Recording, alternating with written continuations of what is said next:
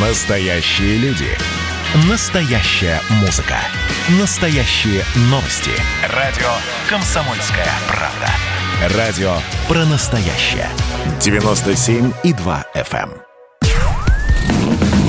Под капотом. Лайфхаки от компании «Супротек». С вами Кирилл Манжула. Здравия желаю. Согласно исследованиям, среднестатистический водитель за 15 минут езды в городских условиях совершает от 5 до 10 ошибок. При этом большинство водителей вообще не замечают ни своих, ни чужих промахов. Почему так происходит? Многие ошибки остаются без последствий благодаря так называемым компенсирующим действиям других водителей или попросту везению. Тем не менее, рано или поздно, когда эти ошибки становятся частью стиля езды водителя, они могут привести к ДТП. А потому разберем некоторые из них. Современного человека уже невозможно представить без смартфона. Мы не расстаемся с гаджетами ни на минуту, к сожалению, и за рулем тоже. А ведь по данным госавтоинспекции, когда водитель бросает взгляд на экран смартфона всего на секунду на скорости 50 км в час, его автомобиль проезжает 14 метров практически вслепую.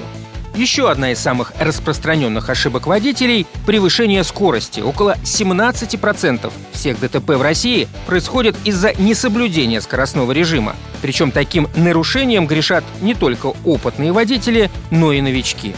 Также нельзя забывать и про важность самоконтроля. За рулем многие черты характера человека проявляются даже сильнее, чем в жизни. Это и импульсивность, и нерешительность, и агрессия, и неуважение, и раздражительность, и склонность к риску. Поэтому водителям важно контролировать себя и подобрать способы снятия стресса. Еще одна популярная ошибка водителя – игнорирование ремней безопасности. Тут стоит вспомнить, что при лобовом столкновении на скорости 80 км в час люди получают увечья сродни падению на асфальт с высоты 25 метров. Это происходит потому, что водитель и его пассажиры не пристегиваются. А еще даже опытным водителям надо постоянно самосовершенствоваться. К сожалению, в базовую программу автошкол не входит изучение приемов контраварийного вождения. Поэтому, чтобы быть готовым к любым дорожным ситуациям, лучше пройти дополнительные курсы или, на худой конец, попробовать поупражняться в современных автосимуляторах, где цена ошибки равна нулю. Тренажеры дадут представление о том, как нужно управлять техникой в экстренной ситуации.